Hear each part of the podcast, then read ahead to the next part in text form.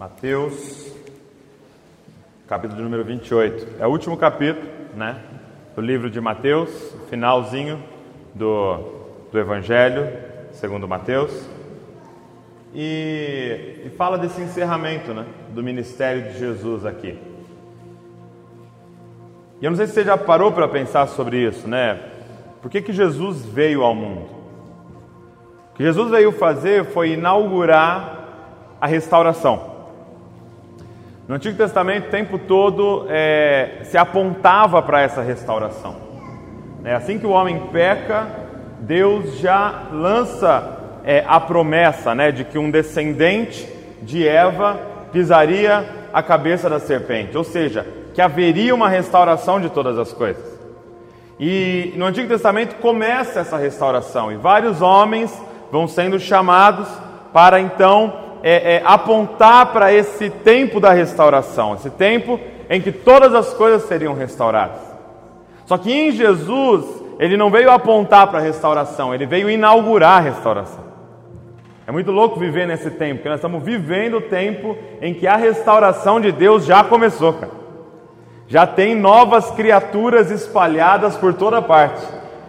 Talvez você não, não viu ainda elas porque elas estão num processo de transformação e vai chegar um tempo que elas vão receber um corpo glorificado e elas são, serão completamente diferentes, é, novas criaturas. Então o que Jesus veio fazer foi restaurar todas as coisas, no céu e na terra. E, e você imagina o tamanho dessa missão. Eu, eu acredito que a gente tem uma, uma fissura, um amor tão grande por esse negócio de super-herói, porque algo dentro de nós clama por um super-herói. E é exatamente o que ele veio fazer. Ele veio salvar o mundo. Ele veio como um grande super-herói para salvar a história da humanidade que estava indo para um caminho de total destruição. E ele vem então e nasce aqui. Você conhece a história através de Maria, o Espírito Santo fala com ela, ela fica grávida sem ter relação, e, e ele é filho então de Deus, e ele nasce, e ele tem esse período agora para fazer a obra de Deus, para começar essa restauração. Então você imagina o tamanho da missão que estava sobre os ombros de Jesus. Ele tinha que mudar a história da humanidade, e de fato mudou, a ponto da gente conhecer a história da humanidade como antes e depois de Cristo. Agora, o que eu queria pensar com vocês nessa, nessa noite, e, e rapidamente, é de que forma ele começou essa revolução. Porque eu fico pensando, Jesus era 100% homem, mas Jesus era 100% Deus. A Bíblia vai dizer que nele todas as coisas foram criadas. Ou seja, fica muito claro que ele participou da criação. Tanto que em Gênesis 1, ele vai dizer assim: façamos o homem a nossa imagem e semelhança. Por que, que Deus usou a terceira, é, por que, que Deus usou a, a primeira pessoa do plural? Façamos o homem a nossa imagem e semelhança. Porque estava ali o Pai, estava ali Cristo e estava ali é, o Espírito Santo, cara. Ele estava na criação. Agora eu, eu quero pensar com vocês: Deus desceu, encarnou e, e então ia começar uma revolução. E Deus usou uma estratégia para fazer isso. Deus usou, não sei se eu posso dizer, um método para fazer isso. E aí eu fico questionando, cara, será que muitas vezes a gente não está tentando ser mais inteligente que Deus? Porque eu vejo, às vezes, a gente tentando várias coisas como igreja, sabe? Tentando várias estratégias como igreja e muitas vezes não fazendo aquilo que Deus usou de estratégia. Como se a gente chegasse e falasse assim: Deus, tem uma ideia melhor. Vamos imprimir panfleto e entregar no farol ali? e nada contra entregar panfleto no farol. Mas se a gente fizer essa nossa estratégia e deixar de fazer a que Deus usou, eu creio que a gente não vai ter sucesso nessa missão. Então ele vem, ele vive 30 anos escondido, sendo preparado, crescendo na graça, no conhecimento, em estatura na verdade. E aí ele inaugura o ministério dele. E o ministério dele mesmo foram três anos, gente. E eu queria que você pensasse, imagina, você está numa missão de mudar a história da humanidade e você tem três anos. O que, que você faria? O que, que você faria? Que estratégia você montaria? Por onde você começaria? Talvez alguém pensaria, vamos precisava escrever um livro, cara, espalhar no planeta inteiro. Ou alguém pensaria, não, vamos, vamos abrir uma página no Facebook e um canal do YouTube. A gente poder espalhar e a gente começa a colocar em inglês, em espanhol, em alemão, em francês, a gente alcançar o mundo inteiro. Que estratégia você utilizaria se você tivesse três anos para armar uma revolução que mudaria a história da humanidade? E é isso que eu queria ver com vocês. Porque eu queria convidar vocês a gente simplesmente copiar Jesus, cara. A gente simplesmente, talvez dar um pause em tudo que a gente está fazendo e simplesmente copiar Jesus na estratégia que ele utilizou para mudar a história da humanidade. Mateus 28. Eu quero ler a partir do verso de número 18 com você.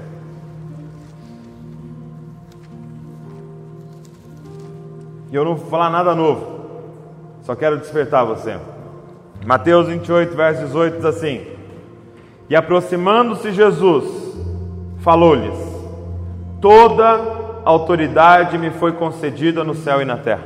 Então você imagina, primeiro, ele está no último encontro com os discípulos, ele vai ser assunto aos céus, ele vai subir, ele vai sentar à direita do Pai, ele vai deixar os caras aqui, ele está na última reunião, ele cumpriu toda a missão, cara. Ele fez tudo o que era para ele fazer. E ele tem essa última reunião. Você concorda comigo que ele vai falar é, uma das coisas mais importantes que ele falou? Concorda comigo que ele vai deixar a ordem? Que esse texto aqui é um dos mais importantes. E fica óbvio que é um dos mais importantes quando ele introduz a fala. Ele não chega dando o mandamento, ele não chega dando a ordem, ele introduz dizendo assim: ó, peraí, antes de eu falar, deixa eu deixar claro um negócio aqui. Toda autoridade me foi dada no céu e na terra. O que ele estava dizendo, ó, antes de eu dar ordem para vocês, deixa eu falar uma coisa: eu mando em tudo, na dimensão celestial e agora na dimensão terrena. Quando eu morri naquela cruz e ressuscitei, eu peguei a chave de todas as coisas de volta. Ela não está mais nas mãos de Satanás, agora está nas minhas mãos, no céu e na terra. Eu tenho toda a autoridade. Você imagina, ele introduziu dessa forma. E aí ele vai dar a ordem. E ele diz assim para os discípulos: Portanto, ou com isso em mente, ide, fazei discípulos de todas as nações, batizando-os em nome do Pai, do Filho e do Espírito Santo, ensinando-lhes a obedecer a todas as coisas que vos ordenei, e eu estou convosco todos os dias até o final dos tempos. Jesus não disse, ide, cara, fazei uma grande conferência.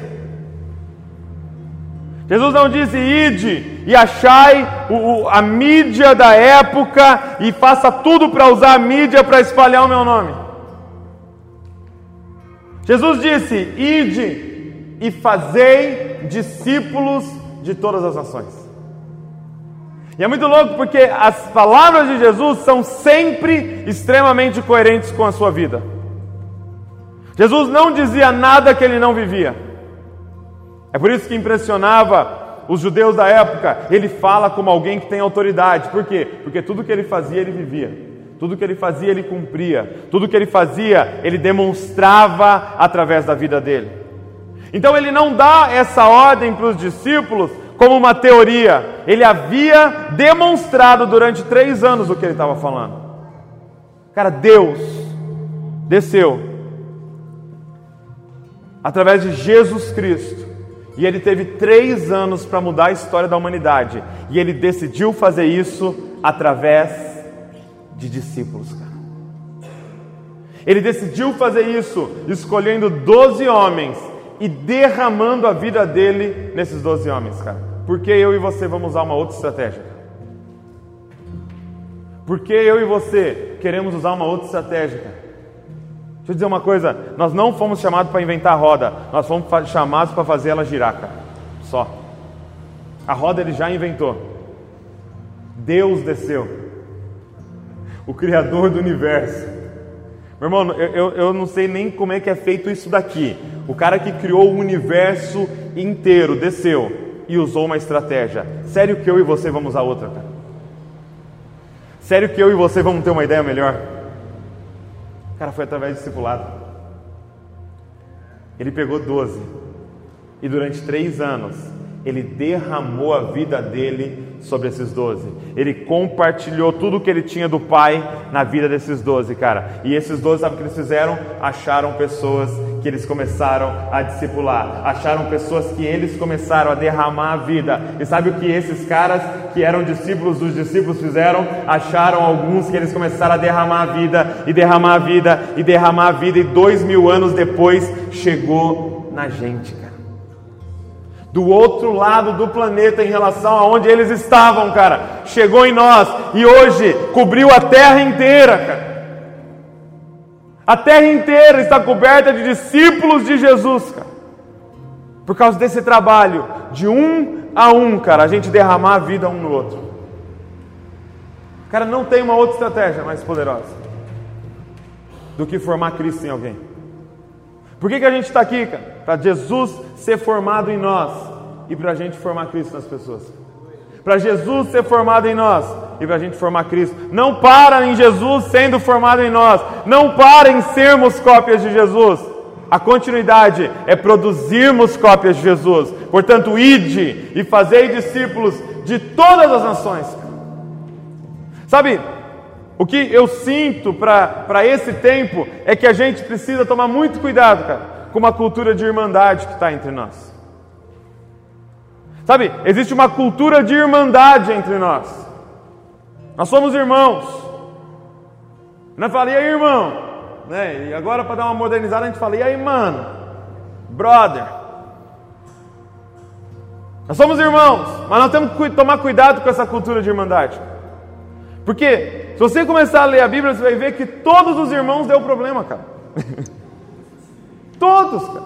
Os primeiros, cara. Os primeiros irmãos que existiram, Caim e Abel, se mataram, cara. E você continua lendo, você vai ver que todos os irmãos deram problema, cara. Abraão tem dois filhos, Isaac e Ismael. Estão brigando até hoje, mano.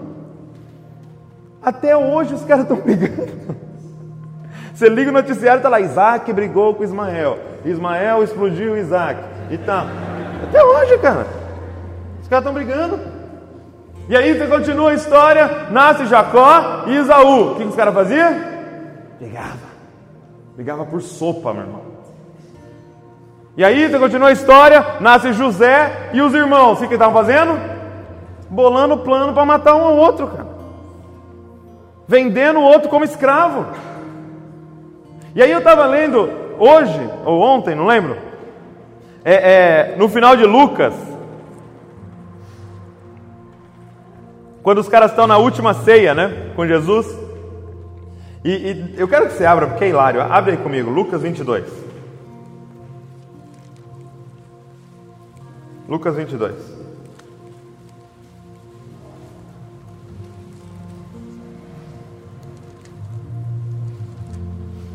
o verso de número 34.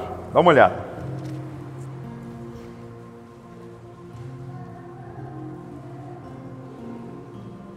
Acho que eu anotei errado. Peraí, peraí.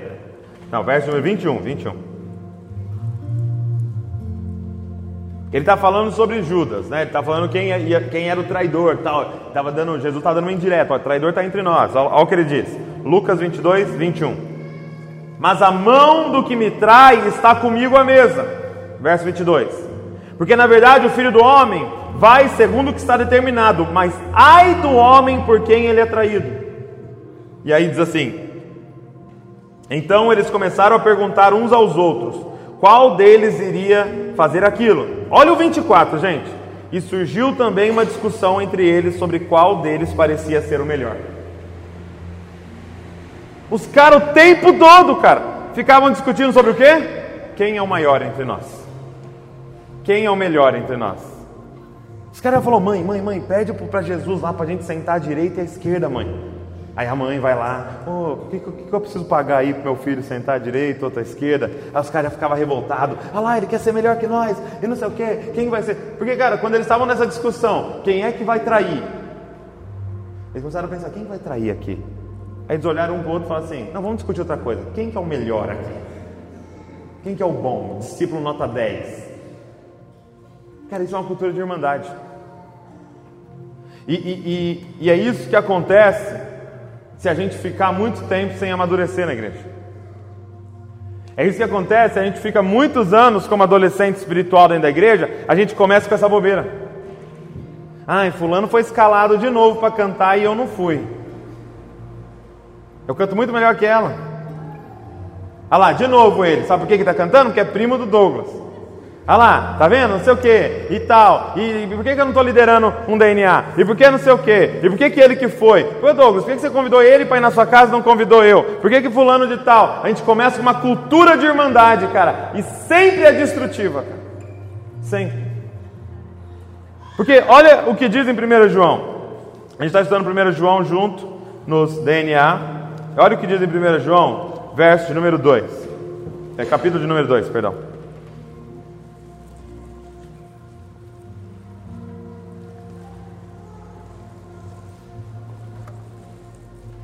Eu vi um pastor falando algo muito forte, cara.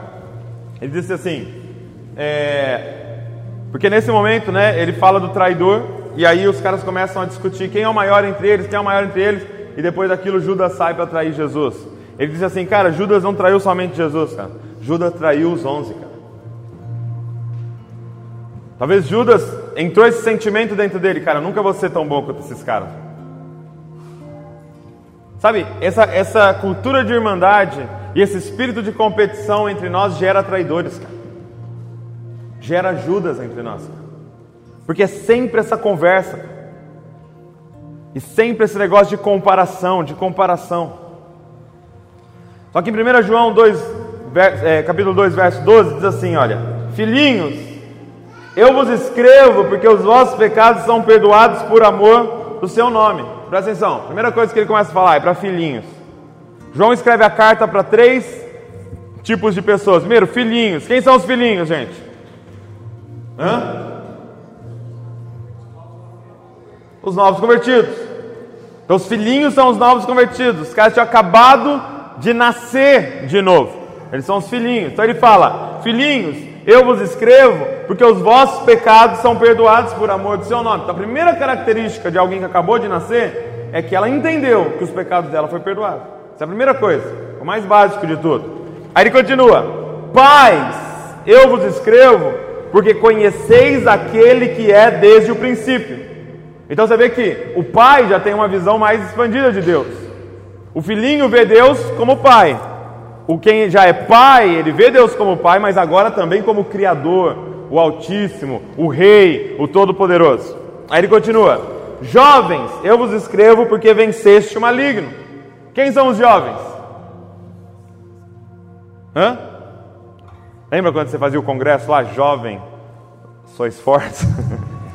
não tinha nada a ver. Porque não está falando de jovem de idade. Ele está falando jovens num sentido espiritual. Ele fala, filhinhos, é a galera que acabou de nascer. Jovens, é a galera que já tinha amadurecido já estava num segundo estágio da vida espiritual, que já tinha caminhado um tempo e já tinha desenvolvido. E olha o que ele fala sobre o jovem. Como é que você sabe se é filhinho ou jovem? Diz assim: ó, jovens, eu vos escrevo porque venceste o maligno. É quando você começa a vencer as tentações, quando você começa a ser tentado e consegue resistir, quando você começa a identificar sugestões malignas na sua cabeça e começa a lutar com a, a, com a palavra, com a verdade. Aí ele continua, 14. Crianças, ou filhinhos, eu vos escrevi porque conheceis o Pai. Pais, eu vos escrevi porque conheceis aquele que é desde o princípio. Jovens, eu vos escrevi porque sois fortes e a palavra de Deus permanece em vós e já venceste um maligno. Característica de jovem, a palavra começa a permanecer nele. Ele vem num lugar como esse, ele ouve uma palavra e a palavra não, não morre ali no, no, no estacionamento já. Ele vai na lanchonete, ele não come a palavra junto. A palavra permanece nele. E amanhã começa a dar fruto. e depois de amanhã ele lembra da palavra, e ele começa a tomar decisões na vida dele a partir dessa palavra. A palavra que ele ouve, que ele lê, começa a permanecer nele. Isso é característica de jovem. E aí ele diz assim: Não, aí, aí ele vai para não ameis o mundo. Mas o que, que eu queria falar para vocês? Se a gente ficar por muito tempo, cara, como jovens, a gente começa a criar essa cultura de irmandade. Se a gente ficar por muito tempo, aqueles que já cresceram, conhecem a Deus como Pai, entendeu que os pecados foram perdoados, começa a vencer as tentações, começa a palavra a permanecer, mas se a gente estacionar nesse estágio, a gente começa uma cultura de irmandade entre nós. A gente precisa ir para o próximo estágio. Se a gente quer armar uma revolução numa cidade como essa, ou na cidade que você é, nós precisamos ir para o próximo estágio. E qual é o próximo estágio depois de jovem? Pais, cara. E o que, qual é a diferença do jovem e dos pais? Hã? O nome já diz. Qual é a característica de um pai? que ele tem filhos, cara. O que, que me faz sair da, da característica lá, lá, lá, na sua igreja? O, o que, que faz o cara parar de ir no ministério de jovens? É quando ele casa e tem filho. Meu irmão, quando teve filhos, acabou. Você não é mais do jovem. Você está indo lá de bicão, pode parar. Você tem filho. Cara, nós precisamos nos tornar pais. E o que, que é o pai? É quando você começa a cuidar de um filhinho. É quando você assume a responsabilidade de um filhinho, de torná-lo um jovem e de torná-lo um pai. E aí esse, esse filhinho vai, esse filhinho que se tornou jovem, que agora é pai, vai assumir um outro filhinho, que vai se tornar um jovem e que vai virar pai. E é assim que a gente arma uma revolução, cara. No um a um. Nós não podemos ficar numa cultura de irmandade, cara. Nós precisamos ir para uma cultura de paternidade. Nós precisamos transicionar para uma cultura de paternidade, onde Deus vai nos dar um coração paterno, um olhar paterno, uma mentalidade paterna. Sabe, é, há alguns meses atrás eu troquei de carro, né? E aí eu lembro quando meu carro chegou, eu mandei um, uma foto para o Pedro, que é meu irmão, e para o meu pai. E imagina as duas respostas. Eu mandei a mesma foto para o Pedro e a mesma foto para o meu pai. E hoje eu estava até olhando de novo, relembrando as respostas aqui. O Pedro me respondeu assim, porque o carro é prata. Ele me respondeu assim: não pegou o vinho, né, meu? Porque ele tinha me falado para eu comprar o, o, vermelho lá, o vinho, né? Aí ele, ele respondeu para mim assim: pô, parabéns tal, mas você não pegou o vinho, né? Agora, olha o que meu pai me escreveu. Ele escreveu assim: ó. Parabéns, meu filho, isso é só o começo de muito que o Senhor ainda vai te dar. São colheitas de tudo que vocês têm plantado. Parabéns. Isso é um irmão. e isso é um pai. E eu nem estou pedindo para ele se comportar como pai. Mas vocês entendem a diferença? Porque uma coisa é você ter um olhar de irmão, para com isso, meu, não sei o quê. Outra coisa é você ter um olhar paterno, cara. Um irmão olha e fala: você errou aquela nota hoje lá, não sei o que tal. Você viu o horário que você chegou? Um pai olha e fala: Cara, ele vai ser o maior músico do Brasil, cara. Esse cara vai ser o maior adorador da nossa nação, cara. Porque isso é um olhar paterno. Deus quer nos dar um olhar paterno, uma, uma mentalidade paterna. Deus quer nos transicionar. Cara. O que Ele está dizendo para nós é: ide, e fazei discípulos de todas as nações. Cara. No um a um, cuida de pessoas. Cara, pode fazer o seu panfleto, pode fazer um canal no YouTube, pode armar conferência, não estou dizendo nada disso. Agora, se nós não discipularmos, não vale de nada, cara. Se nós não cuidarmos um do outro, no um a um, e gastarmos a vida um com o outro, não vai dar resultado, gente. Quem está entendendo o que eu estou falando? Por que, que vocês acham que a gente mudou? Por que, que vocês acham que a gente aceitou esse desafio de, como diz Ascope, é, é, não ser apenas movimento, mas se tornar uma igreja? Porque a gente entendeu que não ficariam frutos duradouros se a gente não derramasse a vida na vida um do outro, cara. Porque, como movimento, você mobiliza alguém. Agora, para fazer uma pessoa crescer, é só você derramar vida na vida dela, diariamente, face a face, cara. Isso não é feito online, cara. Isso é feito face a face. Nós precisamos discipular pessoas. Nós precisamos cuidar de pessoas. Nós precisamos pedir para Deus, Deus, nos torna paz, cara. Porque pais conseguem enxergar profeticamente as pessoas. Cara, é incrível, né? A gente olha para o Davi, para a Luísa, você tem um olhar profético. Você consegue enxergar, tem quatro e seis anos, parece que você já consegue enxergar eles grandes, fazendo grandes coisas para o Senhor, porque isso é um olhar profético que os pais têm. Deus quer dar isso para nós, para a gente olhar um para o outro e enxergar profeticamente dentro da pessoa. A pessoa nem está num estado, ela acabou de chegar, está toda torta, mas a gente olha e já consegue olhar com um olhar profético. Pai não desiste nunca. Aí parou, pai não desiste, cara. Já viu irmão ensinando o outro irmão matemática. Eles fazem, saem no tapa, cara. Como você não entende? Pá! Você é burro. Agora pai, mano. Nem, nem vamos, eu ia usar um exemplo aqui, mas não vou nem usar aqui. Pai, cara. Pai não desiste, ele vai conseguir. Repetiu de ano, fazer o quê? Vai de novo. E paga a escola de novo. E vai, porque é um pai. Pai briga, pai deixa de castigo, mas você já viu um pai desistir? Nós precisamos de um olhar paterno. Sabe, pai suporta a imaturidade. É muito louco que Lucas 23, 34, ali no final de Lucas também, eles estão batendo em Jesus, eles estão espancando Jesus, eles estão cuspindo na cara de Jesus, eles colocam uma coroa de espinho na cabeça de Jesus e de repente Jesus solta uma frase. Sabe o que ele diz?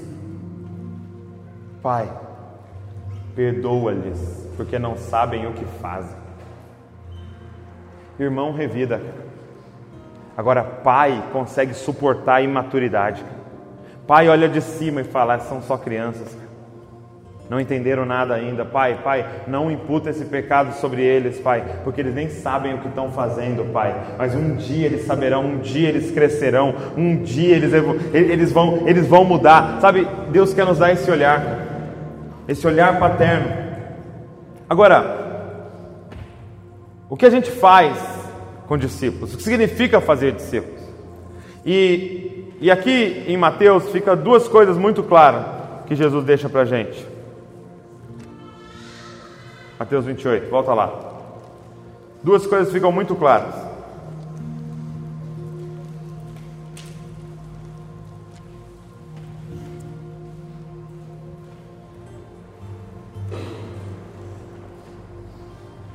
Ele diz: E aproximando-se de Jesus, falou-lhes: Toda autoridade me foi concedida no céu e na terra, portanto, ide, fazei discípulos de todas as nações. E aí ele diz: Batizando-os em nome do Pai, do Filho e do Espírito Santo, e ensinando-lhes a obedecer tudo o que eu lhes tenho ordenado. Então, ele deixa claro duas coisas: o que é discipulado, o que é cuidar de gente. Ele fala: primeiro, você batiza essa pessoa em nome do Pai, do Filho e do Espírito Santo. O que é o batismo, gente? É quando você publicamente declara: Eu morri, cara. Eu morri e agora eu ressuscitei com Cristo. E quando você sai daquela água, você é uma nova criatura. Você é um novo ser. Você é, é muito louco. Estou lendo, eu tô lendo a Bíblia é, na King James e quando Jesus ele fala com a tempestade, né? E a tempestade acalma. Na King James está assim: que os discípulos ficaram assustados e disseram: Que espécie de homem é esse? Que até o mar e o vento obedecem. Então é isso, cara. Quando você batiza, você entra na água como um homem comum e sai como uma nova, uma nova espécie de homem, cara. O que a Bíblia chama de uma nova criatura. Você é novo, cara. As coisas velhas passaram Eis que tudo se fez novo, esquece o passado. Ele te dá uma vida nova, uma folha em branco para você recomeçar. Só que batismo, nesse contexto, está falando principalmente de integração. Ele está dizendo, cara, vá por todas as nações, batiza eles em nome do Pai, do Filho e do Espírito Santo. Ou seja, batiza eles para a família do Pai batiza eles para dentro do corpo de Cristo, batiza eles para dentro do templo do Espírito. Então, se tem algo que nós precisamos fazer, se a gente quer fazer discípulos, é integrar essas pessoas. Tem alguém que você está cuidando? Tem alguém que você está evangelizando, que você está compartilhando a sua fé com ela? Primeira coisa que você precisa fazer é integrar essa pessoa. Sabe, eu vi um pastor dizendo que eles têm se movimentado de uma outra forma na igreja deles. E, e é um pastor americano, ele disse assim: eles primeiro, eles primeiro estão trabalhando com belonging, para depois trabalhar com believing. Então eles estão primeiro trabalhando com o pertencer, para depois trabalhar o crer. Porque a gente, por muito tempo, a gente se movimentou da seguinte forma: Você crê? Não, então você não é parte da família ainda. Você crê? Não, então a gente não pode andar com você ainda. E se a gente fizesse essa pessoa pertencer primeiro? E se a gente fizesse essa pessoa ser amada primeiro? E se a gente dedicasse a nossa vida na vida deles primeiro? E se a gente é, é, derramasse a nossa vida? E se a gente se preocupasse com as dores, com os sonhos, com os problemas, com as aflições? E se a gente fizesse essa pessoa se sentir em família? Primeiro. E depois se preocupasse com ela crer. Por quê? Porque é a gente que vai revelar Cristo para ela. Nós vamos revelar Cristo para ela. Então a primeira coisa do discipulado, cara, é integração. Você precisa trazer essa pessoa e ela precisa fazer ela se sentir parte da família, parte do corpo, cara, e parte desse templo que nós estamos construindo. E segundo, ele fala assim, olha, ensinando-lhes a obedecer todas as coisas que eu vos ordenei. Então a segunda coisa que ele vai falar do que significa cuidar de alguém, discipular alguém, é ensinando-lhes a obedecer tudo que eu lhes ensinei. E aqui tem um problema. Por quê? Porque não é ensinar o que ele ordenou.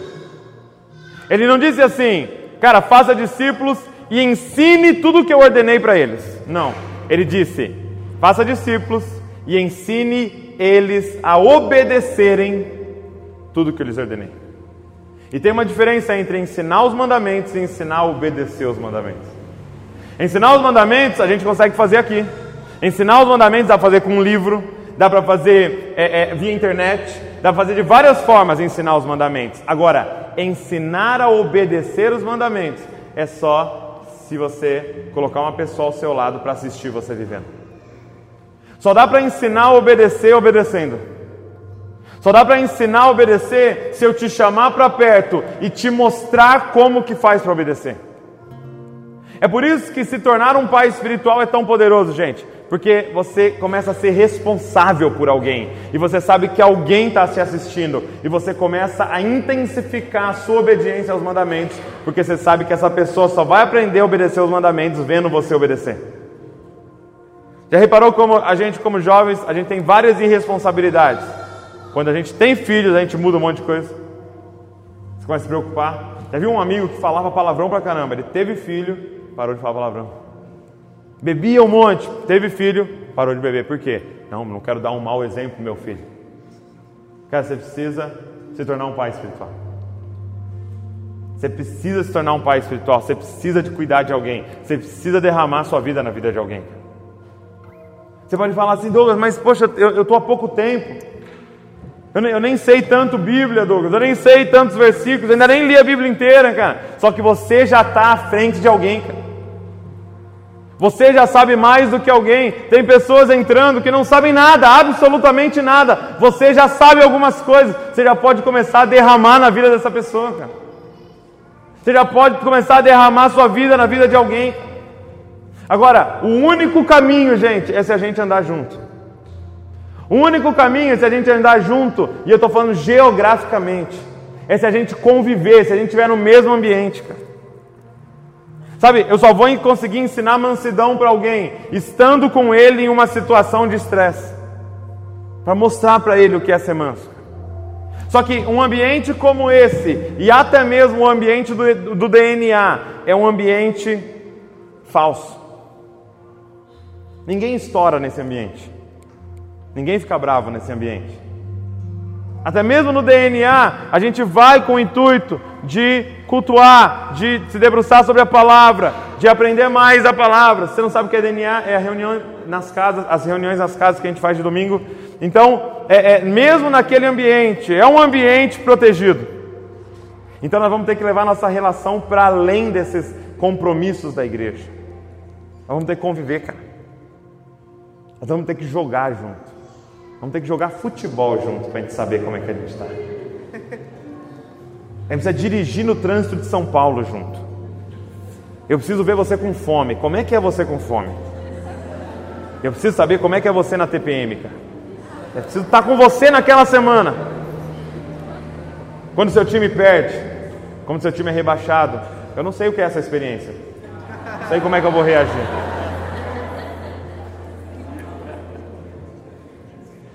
Mas muitos sabem. Isso é terrível. Nós precisamos conviver. Quem está entendendo o que eu estou falando? Discipulado, cara, é derramar vida um na vida do outro.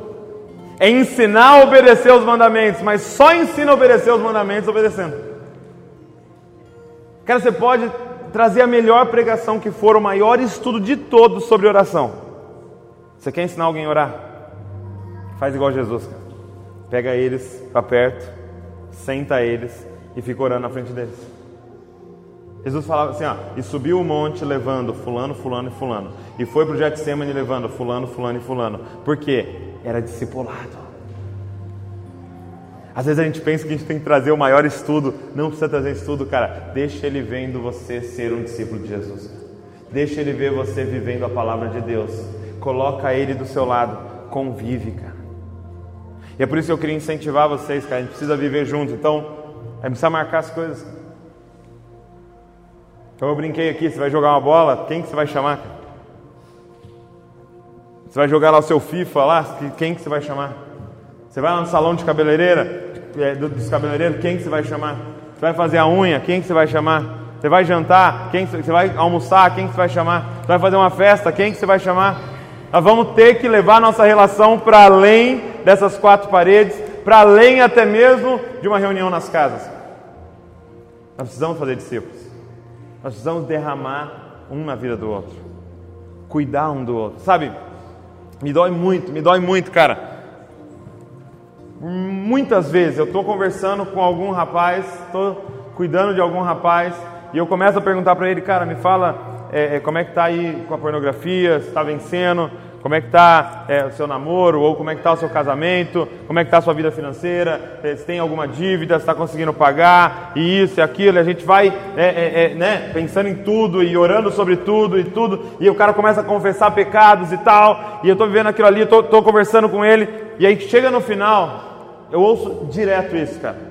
Cara, eu nunca tinha tido essa conversa com ninguém na minha vida. Você está 20 anos na igreja, cara assistindo o culto. Gente, igreja não se resume a isso, cara. Igreja é muito mais profundo que isso, cara. Igreja é abrir a vida para uma família. Cuidar e, de, e, se deixar ser cuidado. Nós precisamos cuidar um do outro. Vocês precisam cuidar de mim, eu preciso cuidar de vocês. E é claro que não tem como eu e a Val cuidar de todos vocês. É por isso que a gente precisa de uma reunião de sacerdotes, cara que estão dispostos a dar a vida. Porque isso gera tempo, isso vai consumir o seu tempo, isso vai consumir os seus recursos. Você vai ter que deixar de, de ir em outros compromissos para cuidar de pessoas. Vai vir aquelas ligação, você vai assumir problema dos outros. A pessoa vai estar com um problema financeiro, você vai correr atrás junto com ela. Vai perder o emprego, você vai ficar procurando emprego junto com ela, porque a gente vai cuidar um do outro. Cara, minha oração é essa, Senhor, nos dá um coração paterno. Que a gente não está preocupado somente com a gente, está preocupado. Sabe, a gente chega em casa, né? Não interessa o tamanho da fome que a gente esteja. Qual é a primeira coisa que eu e a Val pensa? Comida para os dois, cara. Você senta e dá comida para os dois. Depois você vai resolver se sobrou para você comer. O que, que você vai fazer para você comer? Por quê? Porque agora a gente tem filhos e filhos vêm na frente da nossa vontade, é, dos nossos desejos, porque nós estamos preparando a próxima geração. Cara, você só está aqui porque alguém derramou a vida sobre alguém, que derramou a vida sobre alguém, que derramou a vida sobre alguém, que caiu em você, cara. Nós precisamos continuar isso. Que o Espírito Santo comece a colocar no coração de vocês agora, na mente de vocês, pessoas. Pessoas que vocês podem cuidar, pessoas que vocês vão evangelizar, que vocês vão fazer discípulos de Jesus. Que eu queria incentivar vocês, para a gente encerrar, é que vocês não fossem simplesmente receptores da palavra, sabe? É muito importante a gente receber a palavra, mas que nós nos tornássemos, cara, reprodutores da palavra. E eu queria incentivar algo muito prático aqui, que você trouxesse sempre, sempre, sempre, sempre, seja no DNA, seja nesse culto, seja em qualquer culto que você for, leve um papel e uma caneta. Seja um reprodutor da palavra. Ouça para reproduzir. Sabe, gente, todo discipulado que eu faço, cara, todo momento que eu estou com alguém, eu estou derramando alguma coisa que eu aprendi. Cara. Eu tenho esse bloquinho aqui, ó. Todo lugar que eu fui, cara, eu anotei a pregação aqui, ó. Fui lá ouvir meu pai, anotei a pregação que ele falou. Depois eu, eu fui lá no ex, aí o noivo, eu anotei a pregação do Leandro, do, do Pedro, do Felipe, de todo mundo que pregou lá. O cara pregou sobre uma, uma, é, é, é, uma, um projeto que ele tem nas escolas, cara. Peguei um monte de ideia de começar algo nas escolas e tal, e está anotado aqui. Não tem como eu esquecer, porque se eu esquecer, o papel nunca vai esquecer. Está anotado aqui, e no momento certo eu vou reproduzir. Cara. Os vídeos que vocês assistem, que eu gravei, são do quê? São reproduções, cara, daquilo que está sendo plantado e derramado na minha vida. E isso vai indo para frente, cara. Imagina se todos aqui reproduzissem o que foi falado aqui para mais um, cara. Nós simplesmente dobraríamos o alcance desse conteúdo com você falando para uma pessoa o que foi falado para você hoje à noite. Não sejam receptores simplesmente da palavra, sejam reprodutores da palavra. Foi assim que a palavra chegou até nós, cara. Que alguém ouviu provavelmente anotou e passou para frente. Eu quero incentivar você a trazer seu papel e sua caneta. Quem está com papel e caneta aí? Levanta a mão assim para eu ver. Reprodutores da palavra. Que vocês vão passar para frente, não vão? Você não está anotando só para você, cara. Tenho certeza que você vai passar para frente. Cara.